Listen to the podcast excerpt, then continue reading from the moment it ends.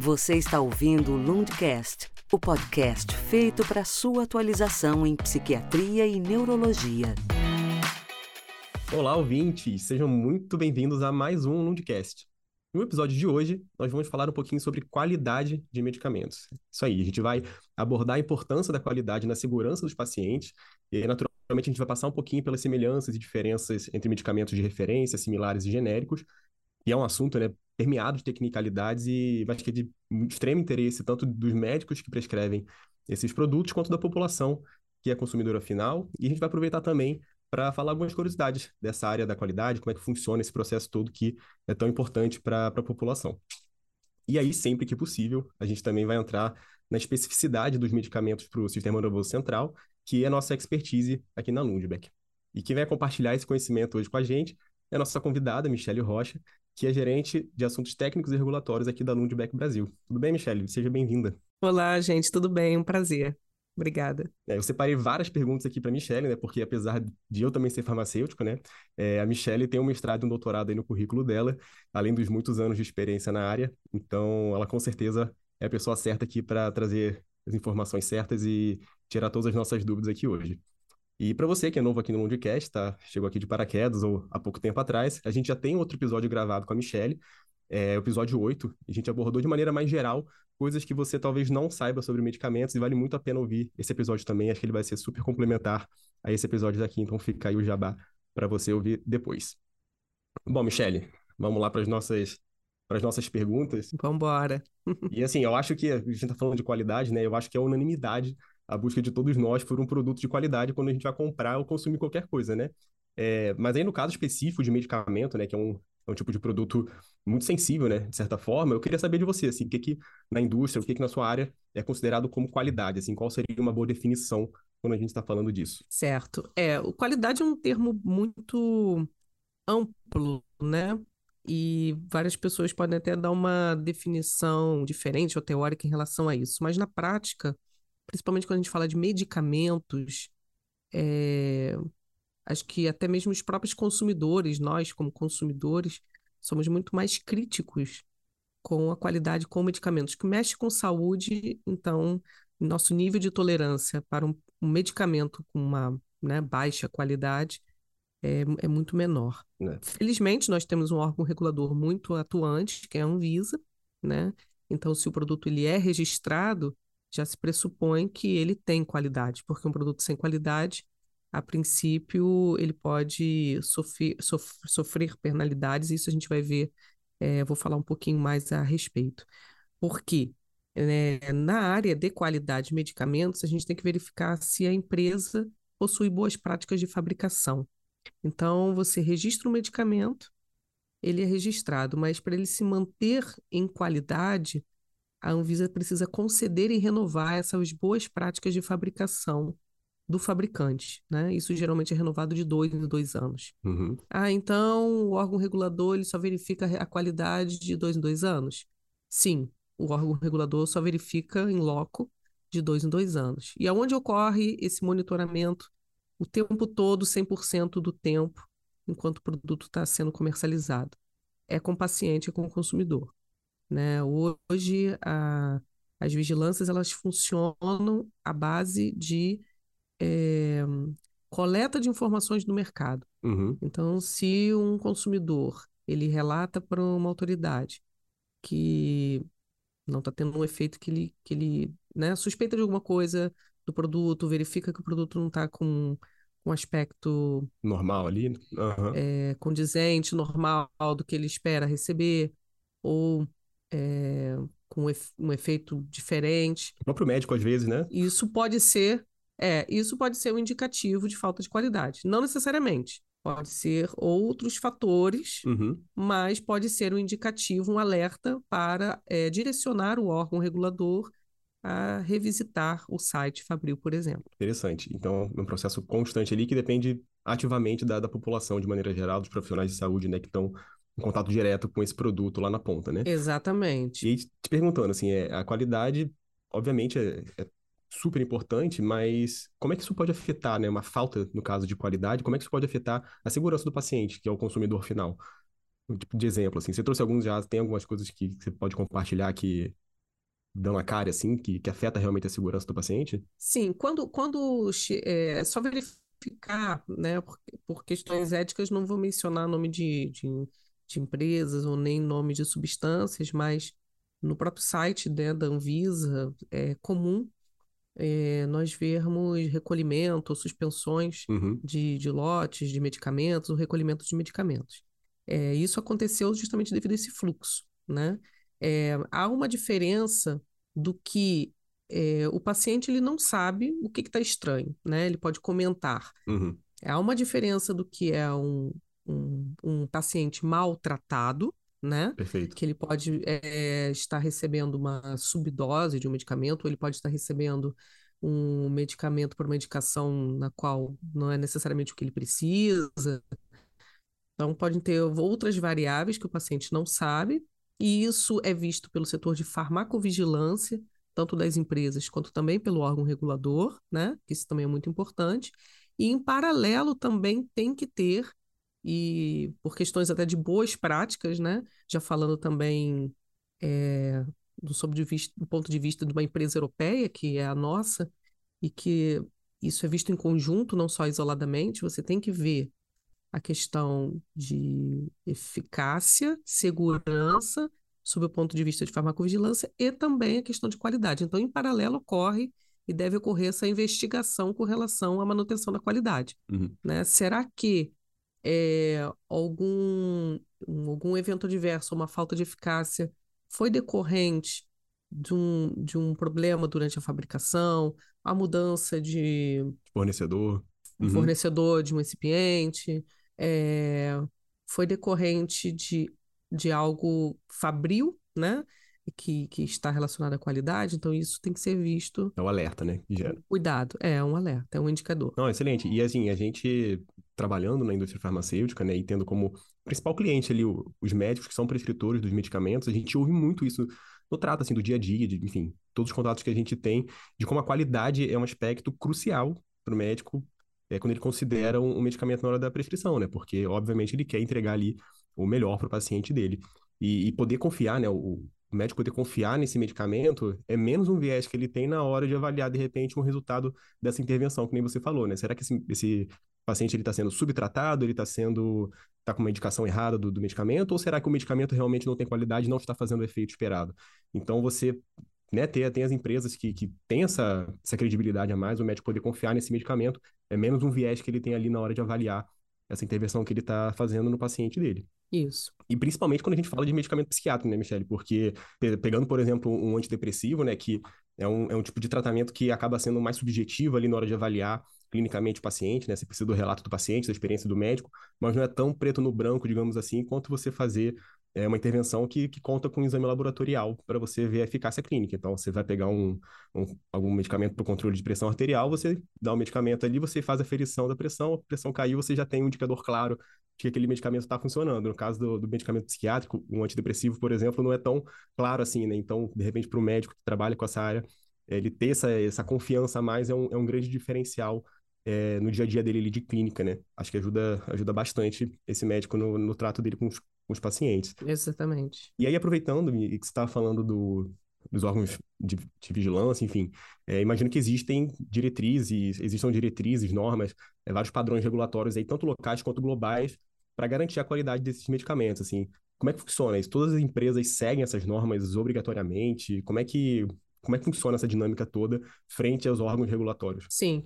É, é- precisa seguir, né? Senão você não tem o registro. Então, pressupõe-se que, que tudo que está registrado seguiu na marca, né? Todas as exigências dos órgãos reguladores, né? Hoje também o órgão regulador brasileiro, a Anvisa, também muito alinhado, cada vez mais alinhado, não está totalmente, porque existe peculiaridades Do mercado, né? do nosso histórico, né, do mercado brasileiro, da indústria farmacêutica brasileira, mas Uhum. cada vez mais alinhado com os critérios globais, internacionais das agências eh, reconhecidas, né, como o EMA, a Agência Europeia e o FDA.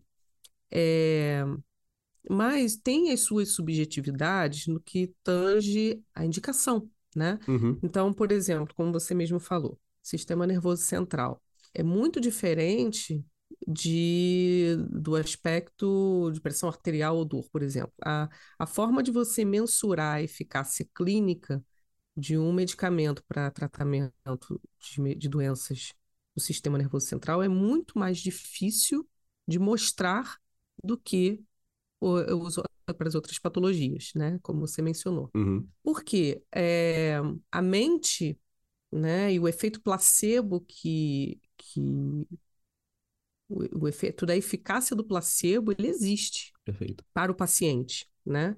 Então, o estudo clínico ele tem que mostrar que realmente ele, a, o medicamento é muito melhor até mesmo que o placebo. Não existe é, dúvidas em relação da eficácia daquele medicamento para aquela patologia. Então, você tem que mostrar, vamos dizer assim, muito mais, né? Para, realmente provar que você tem eficácia, é, aquela eficácia. naquela, naquela doença. É, e isso você só vê no estudo clínico. Só consegue ver no estudo clínico. Por que, que não, não dá nem para fazer um estudo empírico, é, supor, fazer um desenho de molécula? Não, não tem como. Né? Às vezes você cria molécula no laboratório, no computador. Perfeito ali, né? Teoricamente tem tudo para funcionar perfeitamente. Por que, que não funcionaria? Você, você consegue desenhar a molécula, sintetiza ela mas o que vai dar realmente, é, olha, funciona ou não funciona, é o estudo clínico. Então, quando uma empresa faz um estudo clínico, né, ela teve o cuidado de, normalmente a empresa ela sintetiza o seu produto, pelo menos eu falo em nome das que eu conheço das empresas que fazem inovação, né?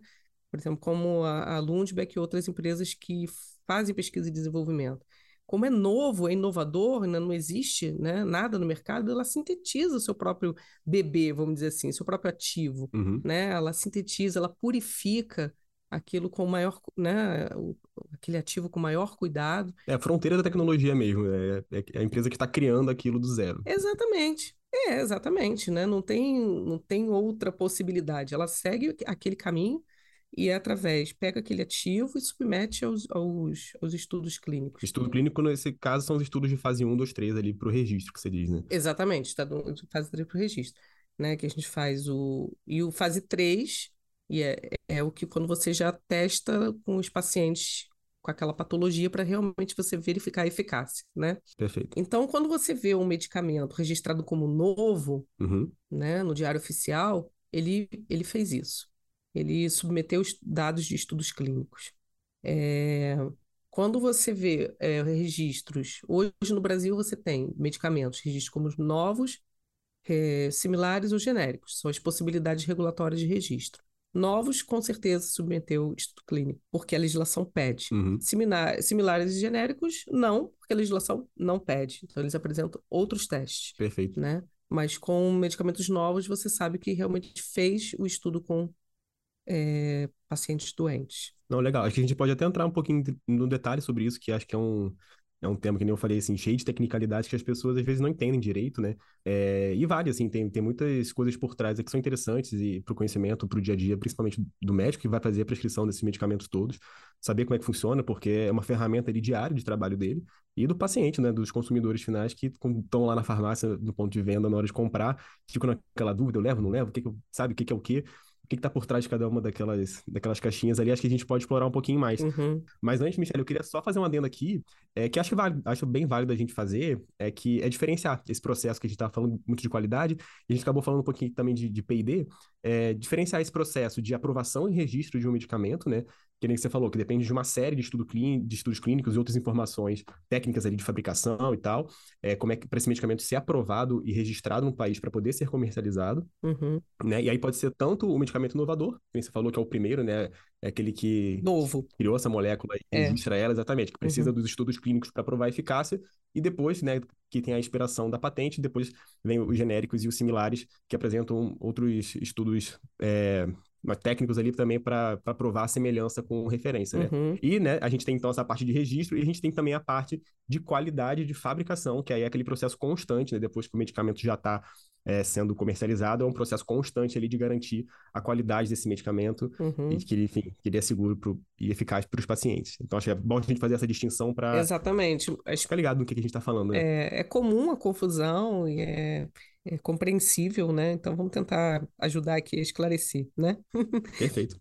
Não, excelente. E aí você, a gente mencionou então aqui, né, os, os medicamentos de referência, né, que são, entre aspas, os detentores do- dos estudos clínicos de fase 1, 2, 3, e no caso aqui do, dos medicamentos psiquiátricos, antidepressivos, que a gente lida muito no dia a dia, é, são, são os estudos que de fato garantem, né, a eficácia clínica do, desse medicamento, e aí são apresentados para fazer o registro e, e- e tudo mais. Uhum. E, e, enfim, é interessante falar que esse mesmo medicamento que foi usado para os estudos clínicos, né, que garante eficácia, são, é o mesmo medicamento, mesmíssimo, que vai ser comercializado, né, o que vai estar no mercado depois. Isso. Ah, bom, vamos lá, por etapas. Bora, por etapas. Novamente, é, só um, um pouquinho para a gente esclarecer. Novo e inovador não é a mesma coisa, tá? Não, perfeito, é isso aí. O novo quer dizer uma nova molécula no país, né? Aquela molécula não está no mercado, você traz uma nova molécula para o país, então você registra como novo. Quando você tem a questão do inovador, é, muitas vezes a, a molécula é a mesma, mas ela pode estar numa outra forma farmacêutica, uma outra indicação. Então tem essa, essa outra diferenciação, tá? O inovador é como se fosse um novo mais brando, mas o novo é que realmente essa empresa investiu ali, fez Interessante. P&D, entrou, descobriu, é, entrou com estudo clínico e, né, deu a cara para bater, vamos dizer assim, né, porque às vezes chega na fase 2 e não dá certo, né, e é como eu falei para você, só fazendo estudo clínico você tem certeza que tem ou não eficácia. Bom, então, para registrar como novo, você apresentou esses, esse pacote clínico e técnico da parte de produção, você tem o registro. Ah, legal. Já para o registro de genéricos e similares, a- não é exigido o, o estudo clínico, né? Nem no Brasil, nem em nenhum lugar no mundo. Que existem também eh, genéricos e similares em outros, em, em outros países, né? A legislação é até a mesma, é a Resolução 753 de 2022. Inclusive, teve uma recente atualização, mas para ficar mais ainda alinhada aos aspectos globais mas o que não muda, né? É, o genérico e similar, por natureza, ele não precisa fazer o, estado, o estudo clínico todo novamente. Ele precisa provar apenas que a farmacocinética do ativo que está presente no, no, no medicamento dele seria semelhante à farmacocinética do medicamento eleito como referência, que geralmente são os medicamentos novos, que são eleitos como referência para serem feitos as, as comparações. Então, assim, grava uma frase que eu vou dizer. É, genéricos e similares são intercambiáveis aos novos? São. São iguais? Não. Uma coisa é ser intercambiável. Para dizer que é igual, não é.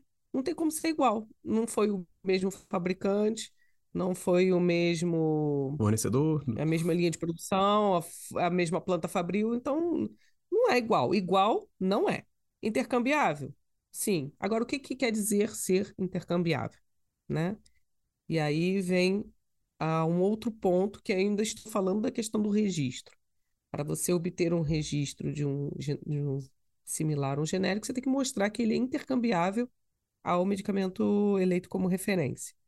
Então, como que funciona o estudo? é, como que isso acontece, exatamente. Apenas farmacocinético. É, farmacocinético. Como ele não viu a eficácia, ou seja, ele não, não fez o estudo de é, é, primário de endpoints para ver eficácia, se a pessoa realmente melhorou do, do- do- da- das queixas, né, da, da sua patologia, etc. Ele só vê indiretamente. Bom, se o meu referência, eu administrei um medicamento, um comprimido oral, e depois de 24 horas ou 48 horas, eu excretei tantos por cento pela, pela urina, tanto pela, pelas fezes, o residual do sangue foi decrescendo tanto e tanto pelo tempo, é isso que ele vai comparar de um estudo com o outro, né? É, é com- comparar o quanto que chegou no sangue e o quanto que esse quantitativo do sangue está sendo eliminado pelo organismo. Então, esse comportamento que é visto através de uma, de uma curva, né, e depois é feito um tratamento estatístico é, para comparar as curvas, é o que é feito para verificar a equivalência, né, e bioequivalência A bioequivalência, né? entre o, o similar, é, o, o genérico versus o medicamento novo. Então, ele, ele fica no âmbito da farmacocinética. Presume-se que, ah, se ele teve um comportamento semelhante cinético, presume-se que o que ficou no sangue ele atingiu o alvo e fez efeito. Presume-se, né? Quem vai indicar realmente isso é o paciente. E aí é onde a gente é, percebe no nosso dia a dia, e talvez alguns médicos, até alguns pacientes percebam. Quando a gente tem um medicamento para o tratamento de uso contínuo, você às vezes demora para perceber se aquele produto está funcionando para você mesmo ou não, né? Porque é, são geralmente tratamentos de uso de longo prazo, né? Você tem a subjetividade da identificação daqueles sintomas, daquela anamnese, é, entender um pouquinho aquele paciente, o contexto. Quando você vê lá na frente, oh, poxa, não, vamos voltar para aquele fornecedor, aquele tratamento, aquela empresa, aí já passou um tempo, né? É, de, de tratamento que você pode ter perdido, né? Perdeu ali. É, então assim, ah, tô dizendo que um é, é muito melhor que o outro, não necessariamente, mas que igual não é. Então os médicos têm que ficar atentos a isso, né? Porque quem realmente sabe que fez e que funciona foi quem fez o estudo clínico. Aquilo ali com certeza funciona, né? Se for, se o paciente foi bem diagnosticado, está sendo bem tratado em relação à sua dose, ele vai ter o efeito esperado. Os, os relatórios clínicos informados às agências mostram e eles analisam a fundo, questionam muito.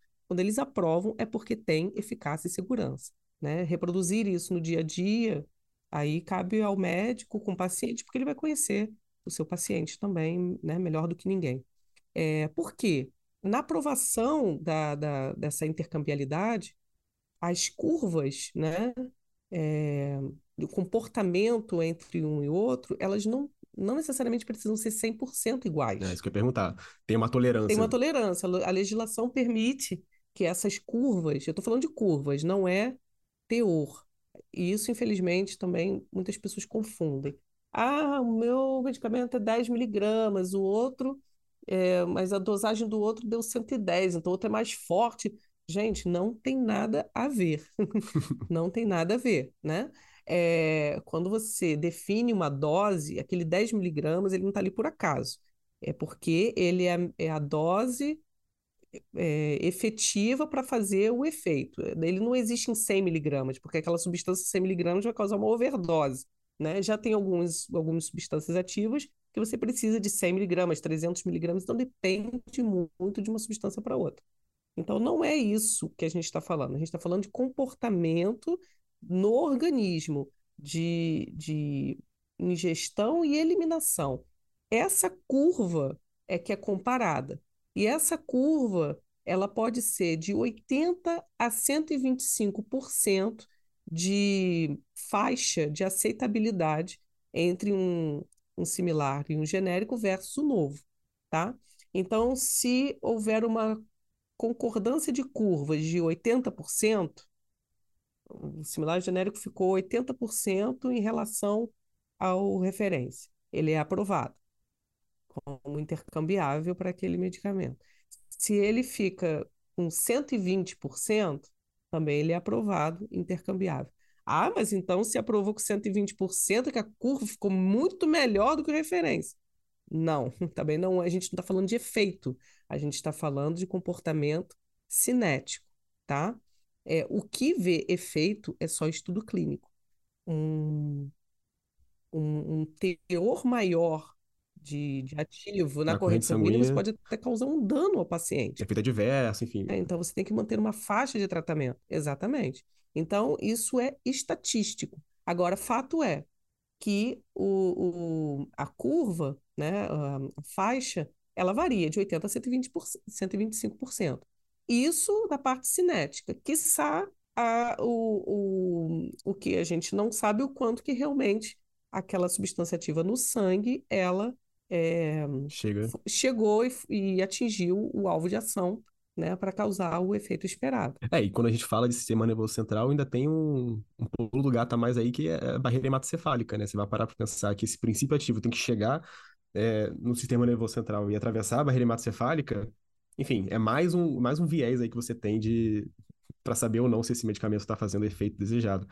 E, e aí, com o estudo clínico, né, você tem essa garantia de que aquele medicamento foi eficaz porque você avalia de fato a eficácia clínica dele com diversos outros testes, escalas, enfim, você de fato avalia os pacientes o desfecho daquela intervenção, né? Não só o, os aspectos farmacocinéticos da, da molécula. Isso. É, não, muito interessante, Michelle. Isso é, isso é super importante porque eu acho que você falou super bem, né? Que eles são intercambiáveis, mas não são iguais. Então, a intercambiabilidade, a intercambiabilidade é, cada, cada medicamento ali, cada tipo de medicamento vai atender uma demanda específica.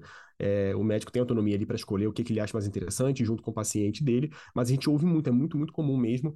É, e eu digo que nem tá uma troca de referência por um genérico ou referência por um similar, enfim, troca de, de marcas do mesmo medicamento é muito comum a gente ouvir que a pessoa estava tomando a marca X, trocou para a marca Y, e aí, pô, começou a ter mais efeito adverso do que tinha antes. Ou parou de ter a eficácia que tinha antes. Então, isso pode ser, enfim, devido a essas pequenas diferenças aí que a gente, que a gente abordou aqui agora. Pode ser, de repente, uma concentração no sangue um pouco diferente, né, na, na farmacocinética, um pouco abaixo. Pode ser, de repente, um recipiente que um medicamento tem e o outro não, né, porque o princípio ativo é o mesmo, a forma farmacêutica é a mesma, a dosagem é tudo igual, mas os recipientes podem diferenciar, né? Dependendo de, de marca para marca. Então, Sim. algum medicamento pode ter um recipiente mais que o outro não tem, pode causar algum efeito no paciente. Enfim, são pequenos detalhes aí que na prática, na prática mesmo do dia a dia, a gente vê essas diferenças quando um paciente troca de um medicamento de uma marca para um medicamento de outra marca. É, são, são muitas variáveis, né? Mas fato é, evento adverso não é demérito ou sinônimo de falta de qualidade, tá? Todos os medicamentos Perfeito. têm eventos adversos. Perfeito. É, pode ser que o perfil de eventos adversos de, de um produto em relação ao outro Mude, né? possa mudar, né? Em relação às impurezas ou algo relacionado. Pode ser um indicativo, um sinalizador, Uhum. mas isso também é muito difícil de, de ter uma associação direta, mas pode ser um, opa, vamos verificar isso de, de, de forma melhor, né?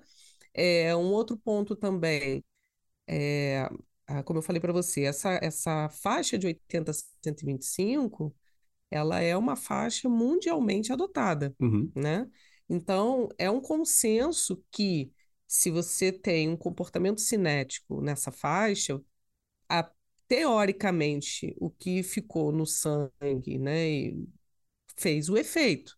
Então, esse é um- uma, A premissa adotada, né? uma premissa adotada e que tem suas bases é, confiáveis para determinar isso, né? Mas, como eu falei para você, isso é feito no momento do registro, né? Do registro do produto. Então, tem todo um, um cuidado, né? Para preparar esse, esse estudo, esse relatório. Aí você tem o, o medicamento registrado, né? O que é uma constante é, vigilância que nós temos que ter hum, sempre é a manutenção disso ao longo da- do dia a dia da produção desses medicamentos no mercado, né? Porque é comum que é, às vezes a empresa queira aumentar o volume, o tamanho do lote do seu produto para poder abastecer mais o mercado e não adianta você dobrar a receita de um bolo, que às vezes não necessariamente quando você dobra fica igual, né? Existem legislações também que dizem o que precisa ou não fazer para você alterar qualquer coisa no seu processo fabril, para tentar manter, né, essa, essa qualidade. Então, começa depois de você ter várias, muitas É, aí, variáveis. te- aí tem uma coisa que eu queria, que eu queria trazer que eu acho importante. É, quando a gente fala de estudo clínico, né, para o registro do medicamento, do, do medicamento de referência lá, a, a gente fala dos estudos de fase 1, 2 e 3, né? E aí são, são recrutados centenas até milhares de pacientes para fazer esses estudos. É, para fazer os testes de bioequivalência, os testes de registro de genéricos similares, é- qual o volume de pacientes, assim, como é que funciona as pessoas, né, o- os sujeitos que serão é, testados, que serão usados como. É, o foco, o foco do estudo de bioequivalência, ele é como ele é a cinética, o, o ser humano re, recrutado, ele funciona apenas como um, um meio. Um, um, uma máquina, um meio é. né, para o estudo. Né? Então você não fala de pacientes, você fala de voluntários, são saudáveis. Voluntários saudáveis. É. A máquina tem que estar funcionando perfeitamente. Então não é recrutada pessoas que têm problema renal, fígado, né? Você quer uma máquina que esteja em completo funcionamento. Então você faz. E o, e o comparativo e o estudo é estatístico, né? Então você não precisa. O N não precisa ser muito grande né? Um N em torno de 25, 20 é o suficiente. Então, você. É, como que funciona o estudo? É o estudo randomizado e cruzado, né? Randomizado no sentido de. É, randômico, né? E cruzado porque você pega esses 20 pacientes, administra o medicamento referência, ou inicialmente o, o, o, o de estudo, né, que vai ser registrado como similar ou, ou genérico. Aquele, aquele voluntário utiliza, administra, né, utiliza aquele medicamento. De tempo. Aí a clínica, isso ele fica numa clínica, geralmente, aguardando, né, e o exame de sangue sendo retirado, o sangue de tempos em tempos. Né, isso feito a, a análise no equipamento terminou esse, esse estudo, eu estou falando de forma. Para ver a concentração do medicamento no sangue. É, no sangue, né? Porque aí você vai vendo. Em função do tempo ali. Né? A relação, concentração, tempo na, na matriz. Eu estou falando de forma bem simples, tá? Uhum. Existe uma norma que é a RDC 742 de 2022 que detalha, porque, sei lá, medicamentos transdérmicos têm algumas peculiaridades quando é comprimido, quando. Né, injetáveis não, porque você não passa por, pela, pelo sistema gastrointestinal. É, e aí você vai e você faz a, a, forma também de análise desse material, se é plasma, se é sangue, se é o soro, isso tudo também tem que ser validado, isso também tem uma norma específica. Mas isso tudo para você manter pelo menos um padrão, uma né? forma de equiparar e um padrão mínimo de para comparação, né? E aí você faz é, o, essa curva, esse doseamento por, por voluntário, depois de um tempo eh, que eles chamam de, de washout, de, de alguns dias para limpar né, a máquina. Uhum. Então, aquele voluntário não utiliza mais nenhum outro medicamento, né? ele fica sem utilizar nenhum medicamento. Aí, ele, numa segunda leva, é aquele mesmo voluntário, né, aqueles mesmos 20 voluntários utilizam o outro medicamento, seja o referência ou seja a, a cópia. Então, é, a gente vai, vai ser comparado voluntário com o mesmo resultado dele com ele mesmo. Né? Porque também se comparasse o resultado dele com o outro, o meu organismo é diferente do seu. Perfeito. E aí você compara essas curvas, né? Você vai ter várias curvas, você faz uma, um tratamento estatístico, então depois é só números, cálculos, estatística pesada, muita planilha de Excel, muita eixo YX, né? Porque vira realmente um tratamento estatístico dos dados. E aí, para você chegar à área sobre a curva, é, intervalos de confiança, para você chegar. Foi 80% a 125% a área é, coincidente? Sim ou não? Se foi, registrou, passou, é intercambiável senão aí não, não concede o registro. Não, demais. E lembrando que a gente coloca todas as referências aqui no, na descrição do, do episódio, então se você quiser, eu vou pedir para mexer aí todos os RDCs certinho, tudo que tem esse, esses dados bem detalhadinhos, a gente coloca na descrição se tiver curiosidade de ler um pouquinho mais. É. Geralmente são textos simples assim, mas é, é bacana de, de conhecer um pouquinho mais de perto. A gente coloca sempre disponível aqui para os nossos ouvintes. E aí o que eu queria é, reforçar, né, do dia a dia da manutenção disso, é porque a importância dos recipientes, né, nessa... Oh, legal. Porque, assim, é natural que durante o processo de comercialização e produção é, busque-se alternativas de otimizar aquele processo de produção ou de diminuir custos com fornecedores, isso todas as empresas, né, sempre buscam. O que são recipientes, recipientes Michele? Só então para gente... Recipiente, se você lê a bula de qualquer medicamento, ele fala qual é o princípio ativo, ou princípios ativos, né, se são medicamentos de associações, todo o restante é excipiente. É como se fosse o bolo de chocolate. Chocolate é o princípio ativo, hum. a farinha de trigo, o ovo, a água, o óleo, o açúcar são os excipientes. Perfeito. Né? Então, todo o restante é excipiente. Agora, dependendo da, da qualidade do excipiente que você utiliza, né, o fornecedor que você escolhe, a qualidade do, do daquele, daquele recipiente, ele pode é, interferir de alguma, de alguma forma com a liberação da substância ativa para o sangue, né? E quando você faz uma mudança de fornecedor de recipiente, não necessariamente você tem que fazer, a legislação não prevê que você refaça o estudo de bioequivalência. Né? Então, é, o ensaio de dissolução pode ser um indicativo, mas ele não é, vamos dizer assim. O corpo humano, né? Ele é, um, ele é um indicativo, mas não é o corpo humano. E aí, quem vai sentir isso no dia a dia, na prática, pode ser o paciente. E, novamente, né, quando a gente está falando do sistema nervoso central, muitas vezes o paciente, até o próprio médico, demora a, a suspeitar ou perceber que pode ser é, que aquele medicamento daquele fabricante não funcionou para aquele paciente, né? Porque é, não foi visto isso, né? Então, por isso que tem que ser visto com cautela e com muito cuidado é, com o paciente, uhum. desde o início, né? Quando você escolhe e elege um tratamento ou um laboratório. É, voltando à sua primeira pergunta do que é qualidade. Hoje, eu, né, até mesmo para os meus familiares e amigos, eu vou muito entender quem é a empresa, né?